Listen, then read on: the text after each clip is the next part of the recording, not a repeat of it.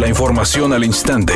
Grupo Radio Alegría presenta ABC Noticias. Información que transforma.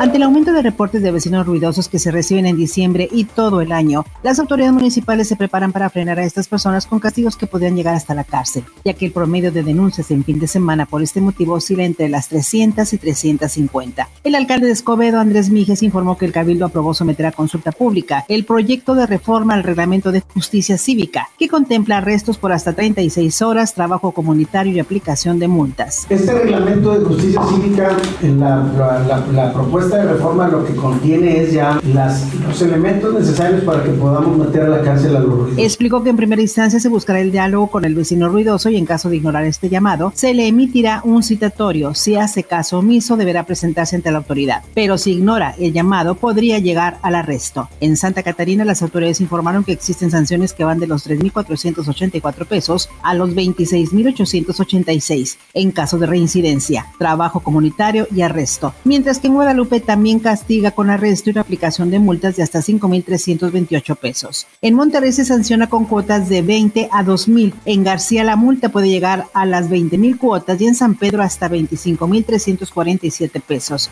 Finalmente en Apodaca la sanción puede alcanzar los 14.000 y en Juárez las multas por vecinos ruidosos son de 5 a 28 cuotas.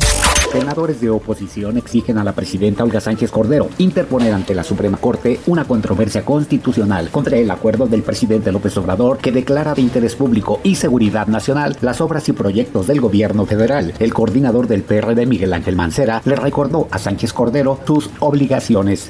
Apartado M dice solicitar al presidente de la Suprema Corte de Justicia de la Nación la atención prioritaria de los juicios de amparo, controversias constitucionales o acciones de inconstitucionalidad. El caso que nos ocupa sería de controversia. Editorial ABC con Eduardo Garza. No se deje engañar con los créditos express. Son un fraude en el 99.9 de los casos. Por más necesitado que esté de dinero, no caiga en las garras de estos delincuentes, porque le va a salir peor. Seguramente le ha tocado ver publicidad donde ofrecen préstamos de 500 pesos hasta 2 millones, sin revisar historial crediticio, sin importar que estén en buró de crédito. Es mentira, solo le van a quitar su dinero. La recomendación ahí está. Tenga cuidado con estas estafas. ABC Deportes informa. Tigres necesita ganar por cualquier marcador el próximo domingo ante el equipo de Santos. Cualquier otro resultado lo deja fuera de las semifinales. Y el próximo sábado, el equipo de ABC Deportes estamos desde el previo a las 4 de la tarde en el estadio universitario con todo el equipo de especialistas empujando para que Tigres avance hasta las semifinales. La cantante Belinda volverá a la actuación en una serie que ya está hecha y está próxima a estrenarse a través de Netflix. Dijo que calladita se ve más bonita, que por eso no dijo nada hasta ahora, que el proyecto ya está terminado y a punto de ver la luz. Dijo que se fue varios meses a España para trabajar con figuras de aquel país.